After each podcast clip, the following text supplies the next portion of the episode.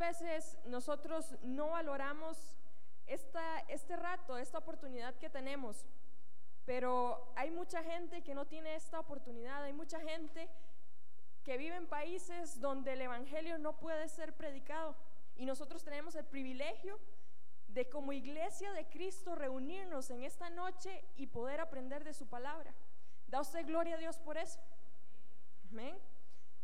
En esta noche, mi hermano, vamos a continuar en el libro de los Hechos, en el libro de Hechos capítulo 9.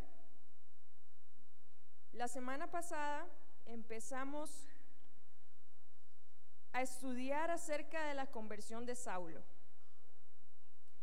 Y veíamos que Saulo, para hacer un resumen un poquito antes de entrar a lo que viene, Saulo había comenzado la persecución hacia la iglesia.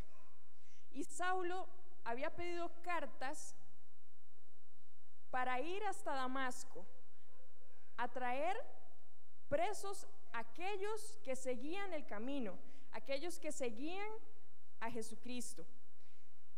Saulo iba enojado, iba furioso, iba celoso de hacer cumplir la ley.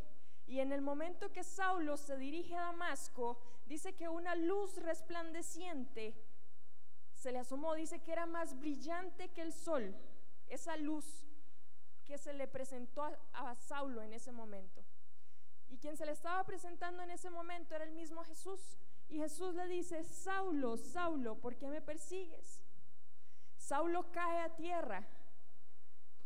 Y cuando termina de hablar con Jesús, Saulo queda ciego. Dios, Jesús le dice a Saulo, Saulo, entra a Damasco, en la calle de la derecha, hay un, en la casa de, de Judas, vas a ir ahí y vas a esperar a que yo te hable. Saulo empieza a orar y mientras está orando, tiene una visión. Dios le habla a través de una visión a Saulo. Y le dice, y Saulo ve un hombre, ve a Ananías, que Ananías entra y le pone las manos y él recobra la vista. Recordemos que en ese momento la Biblia nos, nos, dice que Saulo no comió durante tres días, no comió ni bebió durante tres días. Y Saulo está esperando a aquel hombre, Ananías, y estaba orando durante tres días. Por otro lado, teníamos Ananías, que era un discípulo del Señor, que viene y Dios le habla y le dice a Ananías, necesito que vayas a la calle de la derecha, a la casa de Judas, y vayas y ores por mi siervo Saulo, Saulo de Tarso. Y recordemos que Ananías le dice al Señor, Señor, pero hemos oído que Saulo viene a perseguir a la iglesia que Saulo se ha levantado en contra de la iglesia, está llevando presos, trae cartas para llevar presos a aquellos que proclamamos y seguimos tu nombre. Y entonces Ananías le dice al Señor, ¿estás seguro que quieres que yo vaya donde Saulo? Y entonces Dios habla al corazón de Ananías y le dice, Ananías, ve, porque tengo un gran propósito con Saulo. Y entonces Ananías se levanta y va a la calle de la derecha, a la casa de Judas, y ora por Saulo, y éste recobra la vista. Estoy haciendo un resumen de lo que vimos la semana pasada, un resumen bastante por encima porque ya lo estudiamos, pero es para que nos logremos ubicar. Y vamos a leer en Hechos capítulo 9. Vamos a dar lectura a partir del verso 18. En este momento leamos desde el verso 17. Fue entonces Ananías y entró en la casa y poniéndole sobre él las manos, dijo, hermano Saulo, el Señor Jesús que se te apareció en el camino por donde venías, me ha enviado para que recibas la vista y seas lleno del Espíritu Santo. Y al momento le cayeron de los ojos como escamas y recibió al instante la vista y levantándose fue bautizado. Y habiendo tomado alimento, recobró fuerzas. Y estuvo Saulo por algunos días con los discípulos que estaban en Damasco. Enseguida predicaba a Cristo en las sinagogas, diciendo, Este era el Hijo de Dios. y todos los que le oían estaban atónitos y decían, ¿no es este el que asolaba en Jerusalén a los que invocaban ese nombre? Y a eso vino acá para llevarlos presos ante los principales sacerdotes. Pero Saulo mucho más se esforzaba y confundía a los judíos que moraban en Damasco, demostrando que era el Cristo.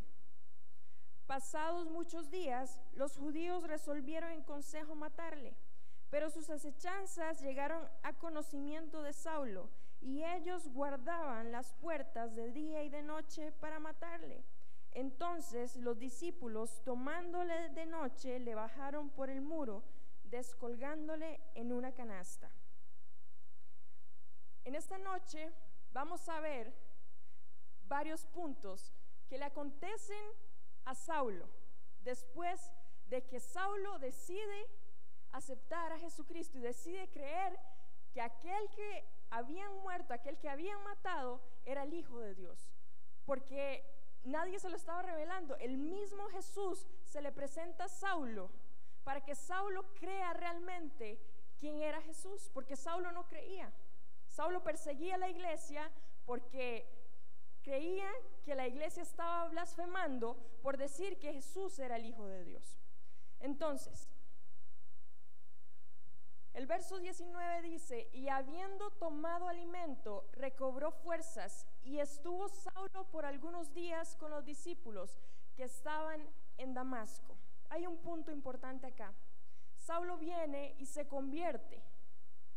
Saulo tenemos claro que Saulo era un fariseo, era un conocedor de la ley, pero Saulo era un hombre que estaba comenzando, estaba comenzando a tener la verdad. Y vemos que dice que Saulo inmediatamente no salió y se fue. Dice la palabra, y estuvo Saulo por algunos días con los discípulos que estaban en Damasco. Vemos que hubo comunión de Saulo con los discípulos. ¿Y quiénes eran los discípulos? La iglesia de Cristo. Entonces, hay un punto importante acá que nosotros debemos de entender. Primeramente, cuando una persona viene a los caminos del Señor y se convierte, es fundamental que tenga comunión con los hermanos de la iglesia, que se congregue en la iglesia. Vamos a leer qué dice Hebreos 10, capítulo 10, versos 24 y 25. Vamos a Hebreos capítulo 10, verso 24 y 25.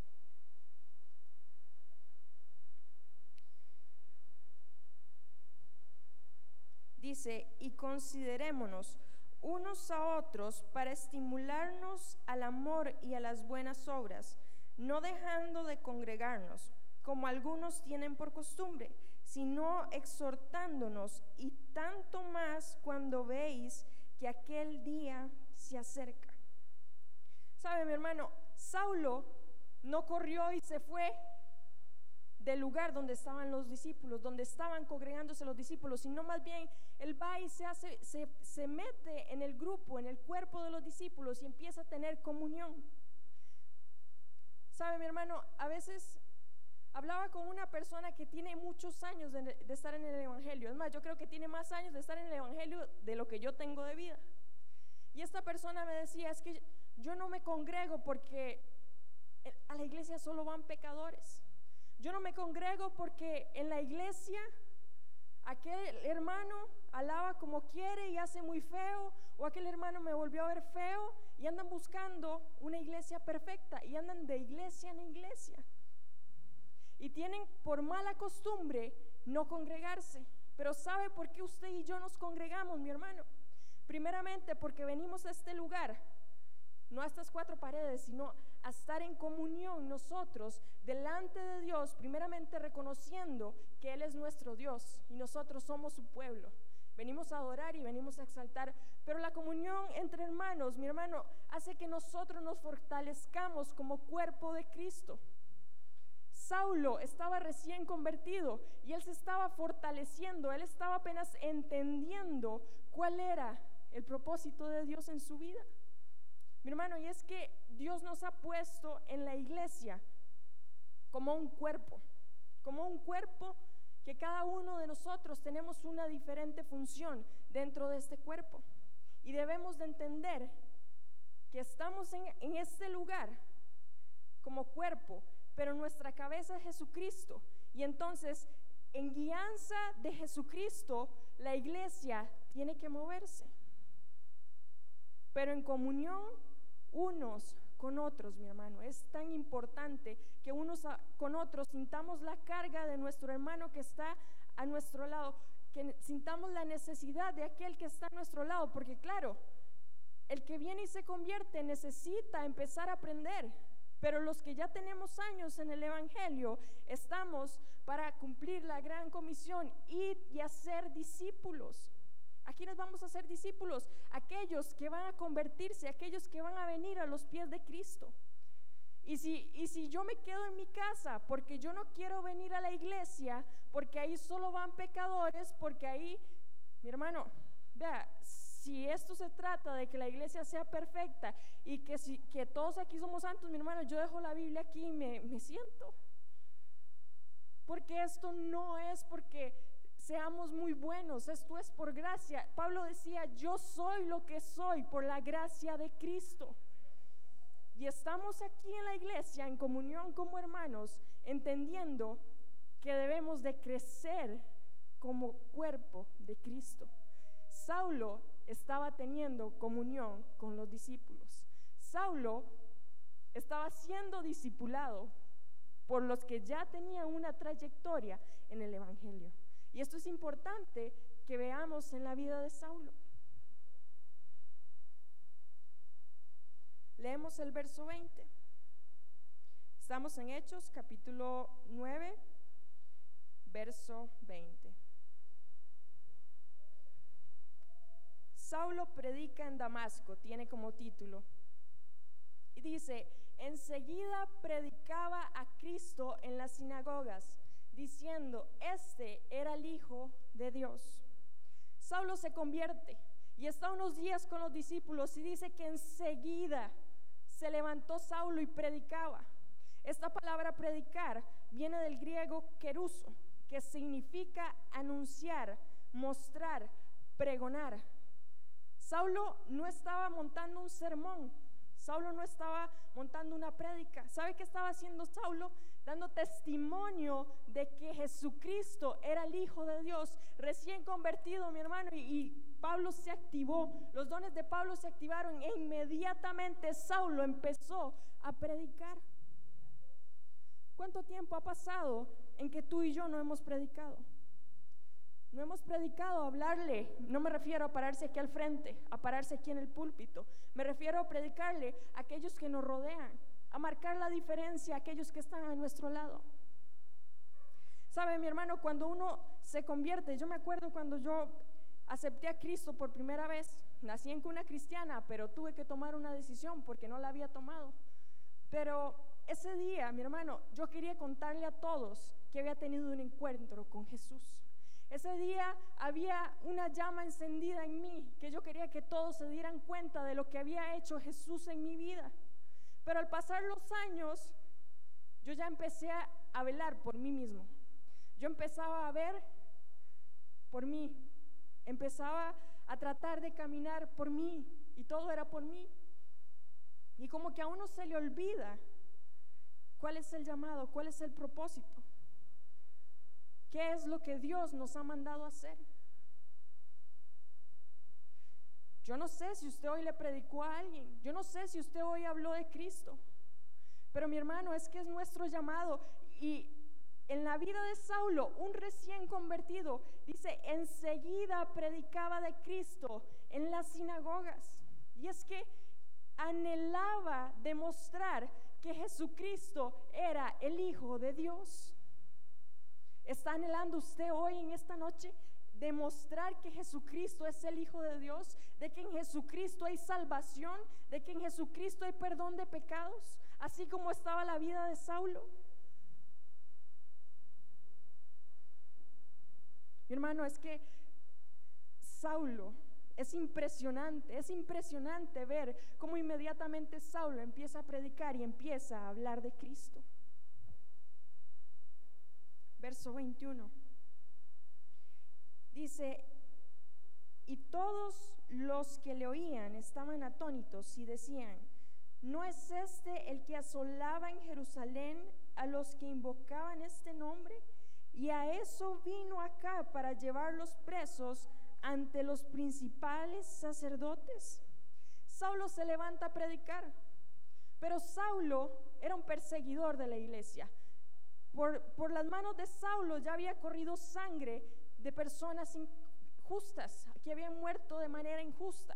Porque el mismo, Saulo, el mismo Pablo nos dice que él mismo los obligaba a blasfemar y ya hemos visto todas las atrocidades que hizo Saulo. Saulo perseguía a la iglesia y ahora los judíos no podían entender cómo aquel que perseguía a la iglesia, que quería matarlos, ahora estaba hablando de Jesucristo. Ahora estaba predicando que sí, que ese que habían matado era el Hijo de Dios. Y dice, ¿no es este el que asolaba en Jerusalén a los que invocaban ese nombre? Y a eso vino acá para llevarlos presos ante los principales sacerdotes. En 2 Corintios 5, 16, 18 dice lo siguiente. De modo que si alguno está en Cristo, nueva criatura es. Las cosas viejas pasaron, he aquí todas son hechas nuevas. Y todo esto proviene de Dios, quien nos reconcilió consigo mismo por Cristo y nos dio el ministerio de la reconciliación. Saulo, aunque había matado, aunque había hecho muchas cosas que estaban mal, viene a los pies de Cristo, reconoce que Jesucristo es el Hijo de Dios. Y mi hermano, todos sus pecados fueron perdonados en ese momento, todos. Y dice que todas las cosas son hechas nuevas. A partir de que nosotros aceptamos a Jesucristo como Señor y Salvador y nos arrepentimos de nuestros pecados, Él viene y hace todo nuevo. Y entonces ese Saulo que estaba predicando, vean lo que hace. Verso 22 dice, pero Saulo mucho más se esforzaba y confundía a los judíos que moraban en Damasco demostrando que Jesús era el Cristo. Aunque ellos estaban atónitos, estaban confundidos de lo que estaba aconteciendo, Saulo dice que mucho más se esforzaba y confundía a los judíos que moraban en Damasco, demostrando que Jesucristo era el Cristo. Se esforzaba más y más y más no se detenía. Vea lo que dice Primera de Corintios 15, 58. Así que, hermanos míos, amados, estad firmes y constantes, creciendo en la obra del Señor siempre, sabiendo que nuestro trabajo en el Señor no es en vano. Estad firmes y constantes, esfuércense mucho más mucho más. No dice esfuércese, dice esfuércese mucho más. Si usted se ha esforzado, esfuércese mucho más. Porque creciendo en la obra del Señor, sabiendo que el trabajo en el Señor no es en vano. Mi hermano, si usted habla de Cristo y las personas como que escuchan y le entran por aquí, le sale por aquí, usted no se preocupe. Si usted habla de Cristo y a usted lo rechazan, usted, usted no se preocupe, mi hermano, la palabra no vuelve vacía, pero nosotros debemos de estar constantes, constantes, constantes, día a día, esforzándonos mucho más por llevar el Evangelio. Saulo estaba entendiendo eso. Mi hermano y Saulo estaba recién convertido. ¿Cuántos años tenemos nosotros en el Evangelio? Saulo venía apenas convirtiéndose a Cristo, venía convirtiéndose a ese camino al camino de los que seguían a Jesucristo. Y él entendía que debía de cumplir algo. ¿Se acuerdan por qué Saulo perseguía a la iglesia? Porque él era celoso de cumplir la ley. Saulo ahora tenía la revelación. Saulo ahora conocía la ley, pero ahora tenía la verdad absoluta. Jesucristo se le había revelado. Y entonces, cuanto más Saulo se iba a volver celoso ahora, conociendo la verdad, ahora encaminado a lo que Jesucristo quería que Saulo hiciera. verso 23. Dice, Saulo escapa de los judíos. Dice, pasados muchos días, los judíos resolvieron en consejo matarle, pero sus acechanzas llegaron a conocimiento de Saulo y ellos guardaban las puertas de día y de noche para matarle. Entonces los discípulos, tomándole de noche, le bajaron por el muro y descolgándole en una canasta. Dice, pasados muchos días. Pasados muchos, dice muchos, pero no dice cuántos, pero vamos a leer Gálatas capítulo 1 para que entendamos cuántos días pasaron. Váyase a Gálatas, capítulo 1. Ya hemos estado leyendo algunos pasajes, pero vamos a, ir entendiendo la palabra. Gálatas, capítulo 1. Leemos desde el versículo 11 hasta el versículo 24. Dice el título El ministerio de Pablo. Mas os hago saber, hermanos, que el Evangelio anunciado por mí no es según hombre, pues yo ni lo recibí ni lo aprendí de hombre alguno, sino por revelación de Jesucristo.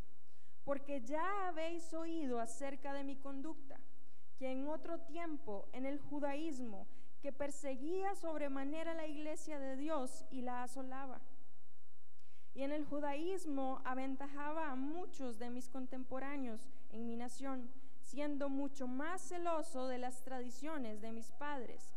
Pero cuando agradó a Dios, que me apartó desde el vientre de mi madre y me llamó por su gracia, revelar a su Hijo en mí para que yo le predicase entre los gentiles, no consulté enseguida con carne y sangre, ni subí a Jerusalén a los que eran apóstoles antes que yo, sino que fui a Arabia y volví de nuevo a Damasco.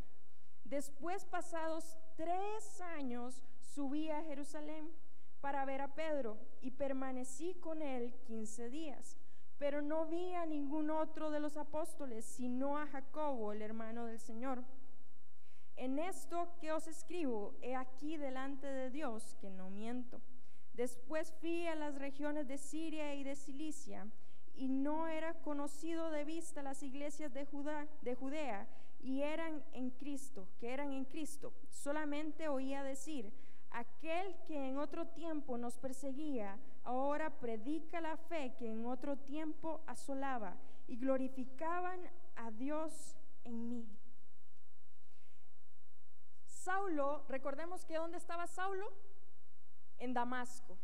Saulo está en Damasco, pero dice que pasados muchos días, y Saulo nos dice, bueno, ya aquí está hablando el apóstol Pablo, nos dice en el verso 17, dice, ni subí a Jerusalén a los que, a los que eran apóstoles antes que yo, sino que fui a Arabia y volví de nuevo a Damasco. Después, pasados tres años, subí a, Jerusalén para ver a Pedro y permanecí con él 15 días.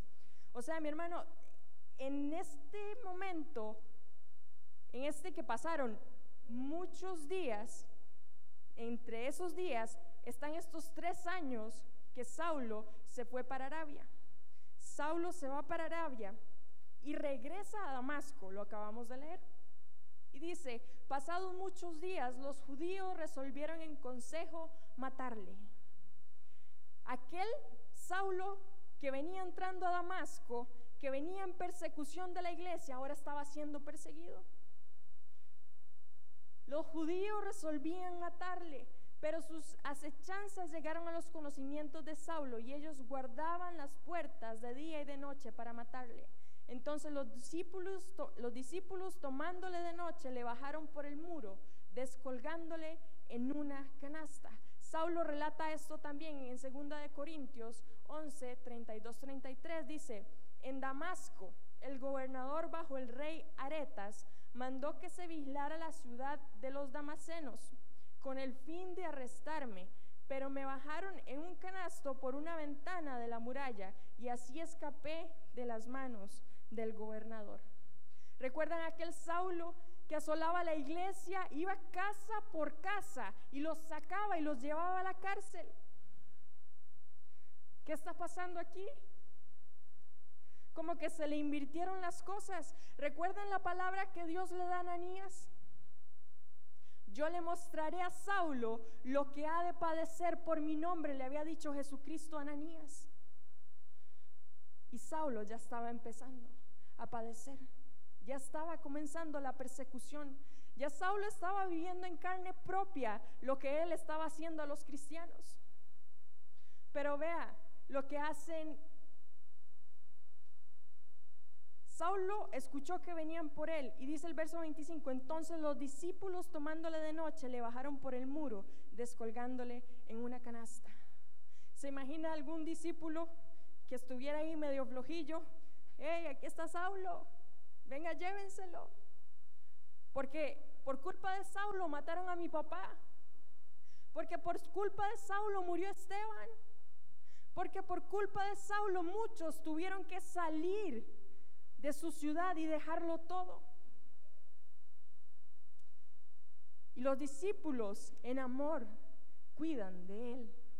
Dice que lo descolgaron en una canasta y así pudo ir y así pudo salir de, ese lugar sin que lo, lo apremiaran, sin que se lo llevaran arrestado.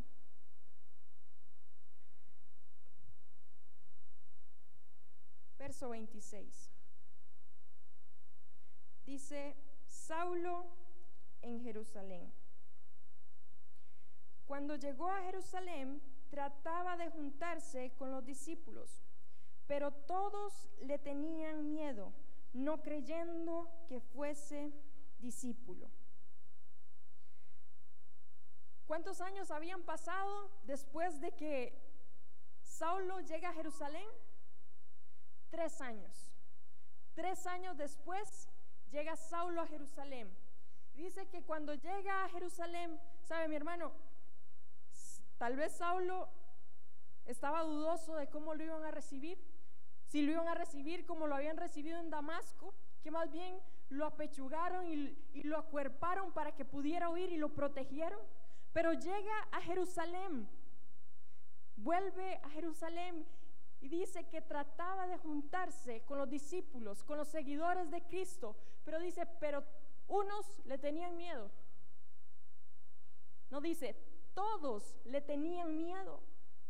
Todos tenían miedo, no creyendo que fuese un discípulo. Claro, dudaban. Dudaban de que la conversión de Saulo fuese realmente verdadera.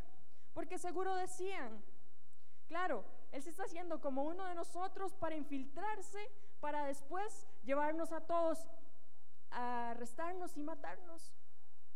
Claro que tenían miedo, porque Jesucristo hace, hace poquito había muerto, Esteban lo apedrearon, porque la persecución estaba en lo más y mejor. Claro que tenían miedo. Tres años en Damasco y luego subió a Jerusalén. Aún le perseguía su pasado. Tres años después de haberse convertido, tres años después de que Saulo tuvo la revelación, tuvo la verdad, aún las cosas que había hecho en el pasado le estaban persiguiendo. Es, es que sabe algo, mi hermano. Nosotros las cosas que hicimos, las hicimos. Está bien. Venimos a Cristo y alcanzamos perdón. ¿Sabe qué hace el Señor con esos pecados? los agarra y los echa al fondo de la mar y nunca más se acuerda de ellos. Pero ¿sabe quién es bueno para recordarnos las cosas que hicimos mal? Satanás. Satanás, ¿cómo vas a predicar, Saulo? ¿Cómo vas a hablar de Jesucristo? ¿Con qué cara te vas a parar delante de aquellos a los que le hiciste tanto daño? Saulo, ¿No te acuerdas cuando estaban matando a Esteban y, y tú estabas consintiendo su muerte? Saulo pudo haberse desinflado completamente y decir, no sigo, porque ni, ni, los discípulos de Jesús me quieren aceptar, porque ellos me tienen miedo. Ellos no creen que yo realmente soy un discípulo, que yo realmente he cambiado.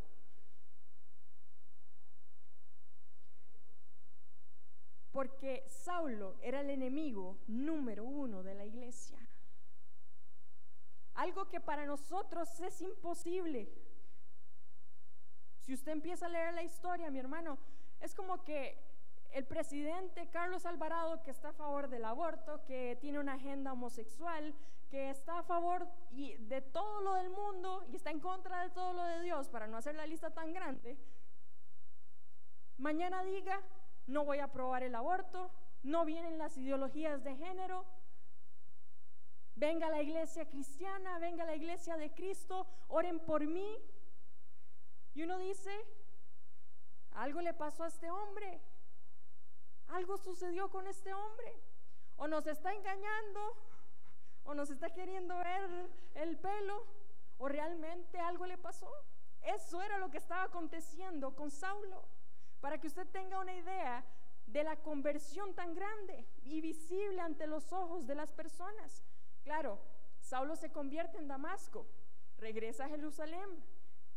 Antes acostumbraban a enviar cartas para comunicar lo que estaba aconteciendo en las iglesias. No había Twitter, no había Facebook, que en cuestión de unos segundos ya usted se daba cuenta de lo que acontecía en cualquier parte del mundo. Pero al parecer aquí todavía no sabían quién era Saulo, qué había pasado con Saulo. Verso 27 dice, entonces Bernabé, ¿se acuerdan de Bernabé? No, ya no, se, ya no nos acordamos de Bernabé. En Hechos capítulo 4 aparece por primera vez Bernabé. Váyase a Hechos 4 para que lo leamos un momentito. Hechos 4 y leemos el verso 36.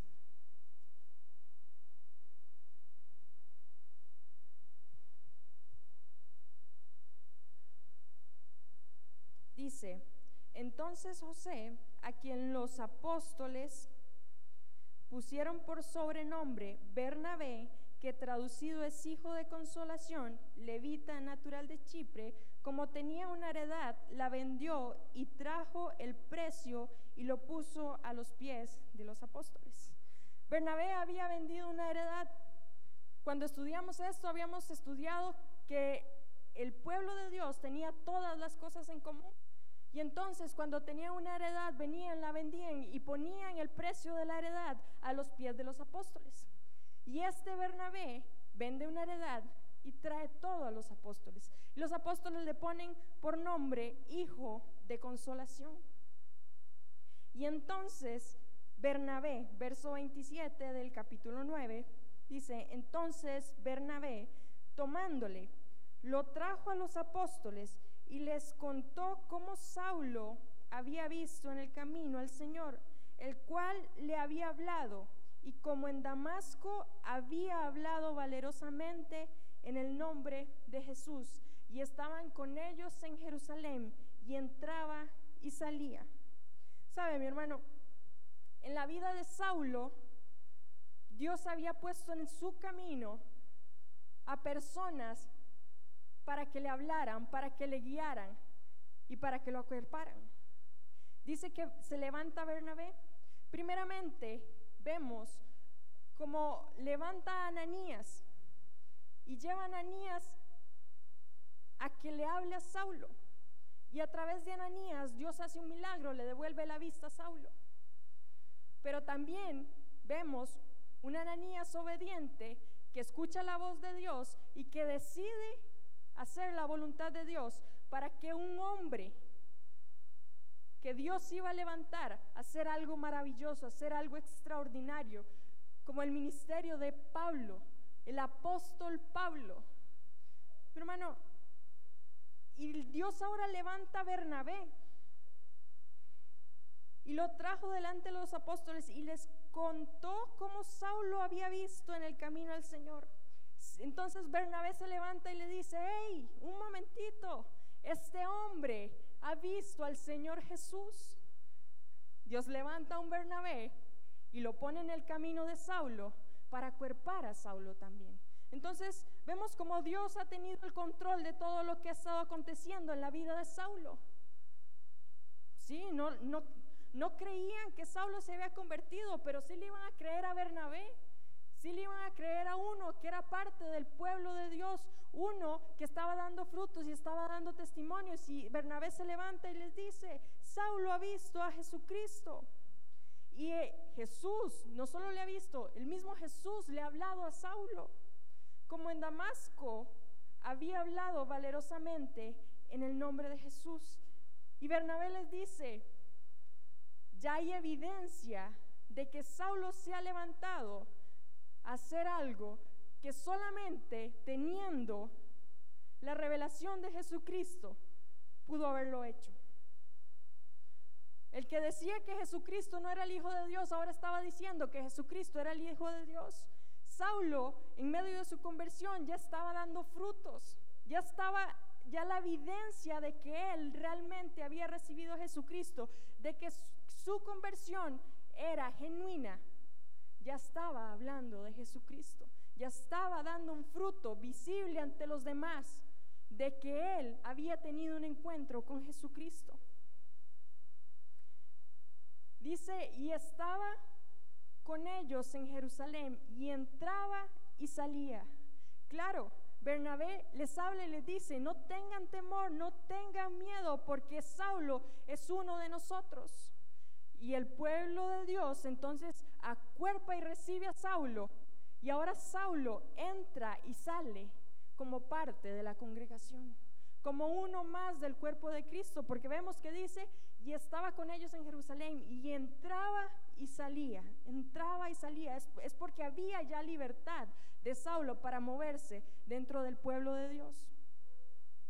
Gálatas 1, del 18 al 19 dice, Después, pasados tres años, subí a Jerusalén para ver a Pedro y permanecí con él 15 días. Solamente 15 días estuvo Saulo en Jerusalén y solamente vio a Pedro, pero no vi a ninguno de los, de los otros apóstoles, sino a Jacobo, el hermano del Señor. Solamente estuvo 15 días con el apóstol Pedro.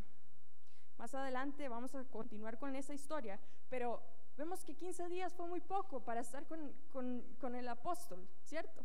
Pero es un detalle que no lo da. Verso 29 de Hechos 9.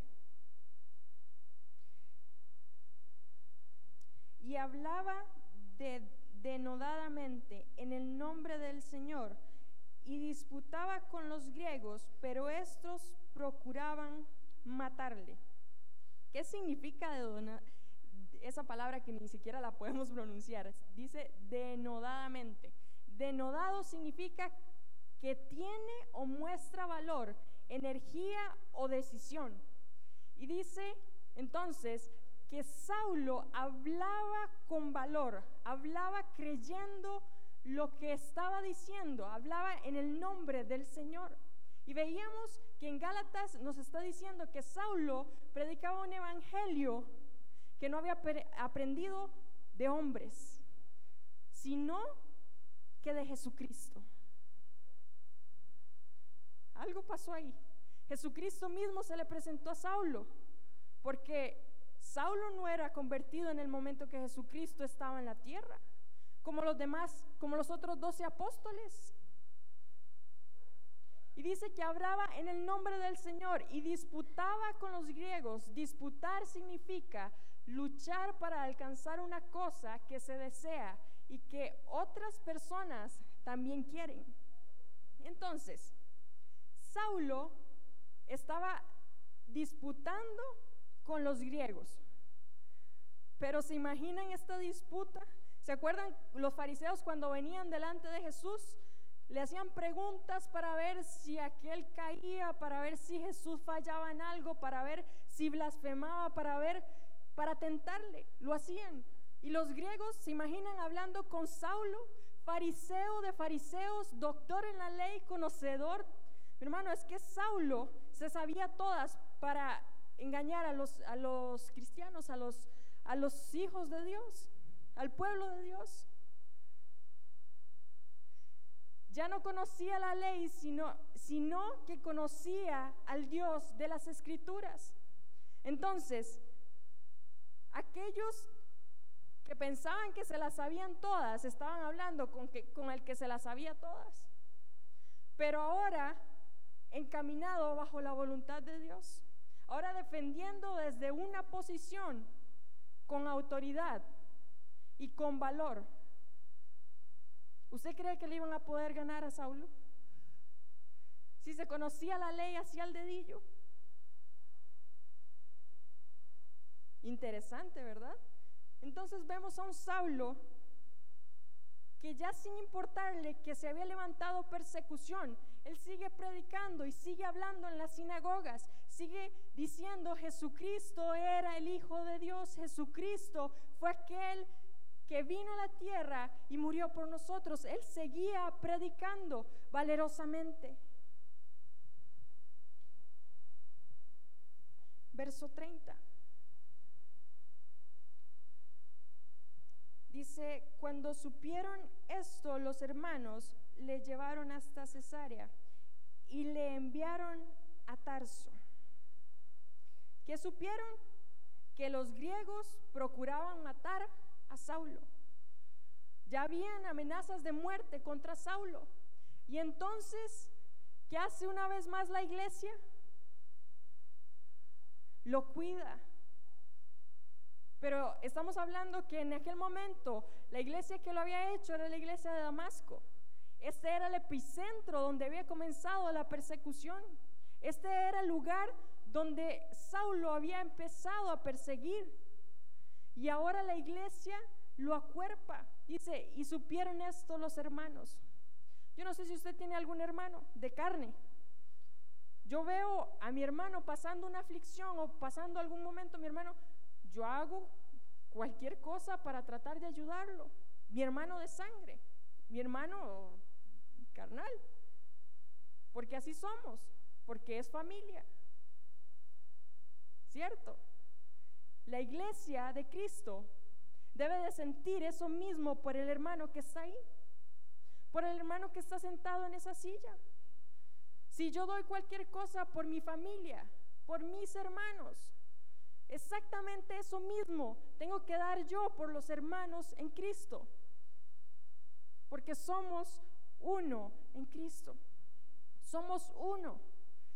Y la iglesia desde el principio entendió este principio. Entendió, amarás a tu Dios con todo vuestro corazón, con toda tu mente y con toda tu alma. Pero también dice que amarás a tu hermano como a ti mismo. ¿Cómo nos cuesta amar al hermano? ¿Cómo nos cuesta, mi hermano, desprendernos nosotros para hacer el bien a la otra persona? ¿Cómo nos cuesta a nosotros entender que no importa lo que esa persona haya hecho? Que a nosotros no nos toca juzgar porque Jesucristo ya le perdonó y ahora es parte de nuestra familia. Y esa era la posición de la iglesia. Esa era la posición de cuidar a Saulo. Vea, dice que lo llevaron hasta Cesarea y lo enviaron a Tarso. Seguro lo llevaron hasta montarlo en un barco hasta que se fuera a Tarso, su ciudad natal, porque Saulo era de Tarso. Se estaban arriesgando ellos mismos por proteger a aquel que había perseguido a la iglesia. ¿Haría usted eso hoy por su presidente? ¿Haría eso hoy usted por aquel inconverso que ha hecho mucho mal y después viene a Cristo.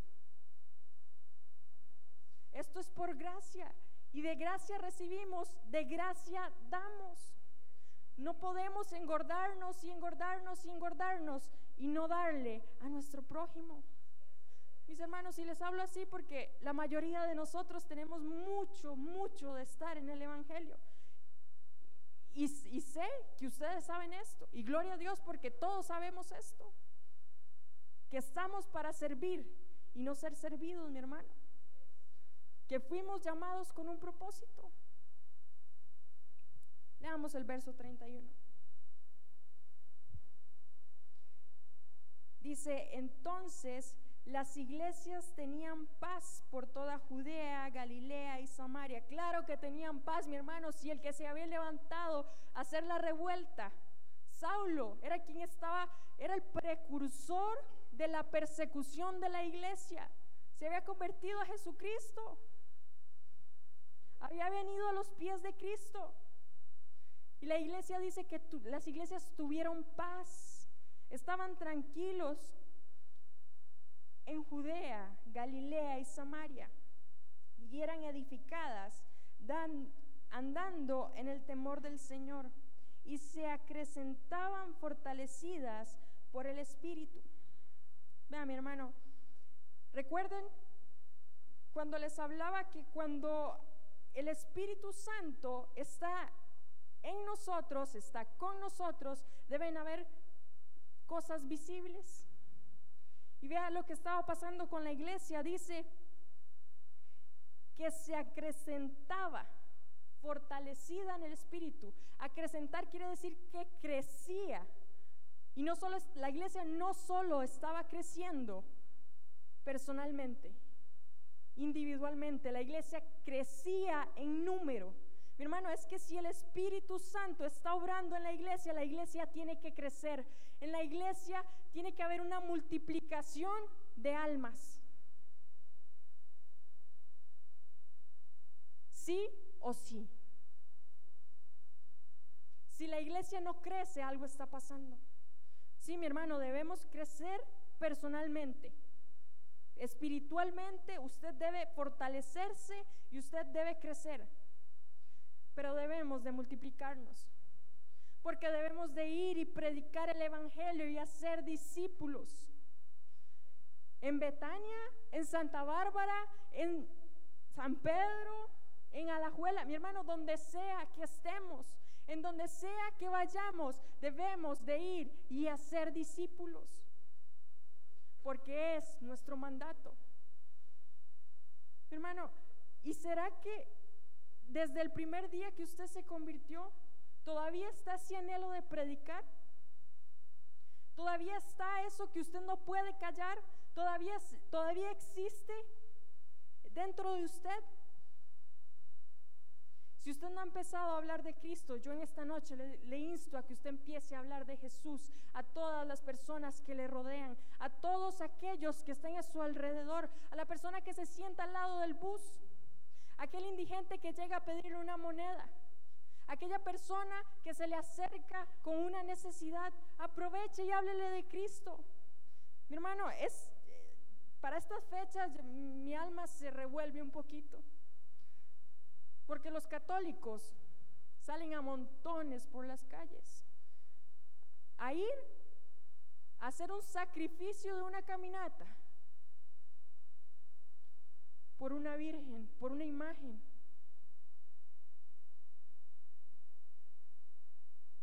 Y ellos lo hacen como rutina. Pero, mi hermano, nosotros, ¿qué estamos haciendo? ¿Estamos aprovechando esa oportunidad para que ellos vean cuál es la verdad? Estamos siendo nosotros luz, estamos nosotros esforzándonos más y más como lo hacía Saulo, aun que no le creían, aun que no querían ver la verdad. Esfuérzate y sé valiente. Pero ahora le agregamos, esfuérzate más. Si ya te has esforzado, esfuérzate el doble. Camina una milla más. Desgástate para Cristo. Desgastémonos para Cristo. Mi hermano, porque entender lo que, lo que Pablo dijo, todas las cosas las tengo por basura. El día que nosotros entendamos eso, vamos a empezar a caminar y vamos a, ser cristianos despojados, despojados, porque no nos importan las cosas materiales, porque no nos importa nada más que servir a nuestro Señor, que llevar el Evangelio, ir y ganar almas, como Saulo lo entendió en el momento que se convirtió. Señor, ¿qué quieres que haga? E inmediatamente empezó a predicar. ¿Qué quieres que yo haga? Mi hermano, es que es impresionante la conversión de Saulo. Es impresionante cómo el ministerio de Saulo comienza. Lo que estaba torcido, Dios lo endereza y lo usa para su gloria y para su honra. Lo que Dios empezó, la obra que Dios empezó, la va a perfeccionar, mi hermano. Y yo creo en eso día con día. Que lo que Dios ha empezado en mí, lo que Dios ha empezado en usted, lo va a perfeccionar día con día. Pero esforcémonos más y más y más todos los días. Damos gloria a Dios por la palabra. Vamos a quedar en esta noche por acá.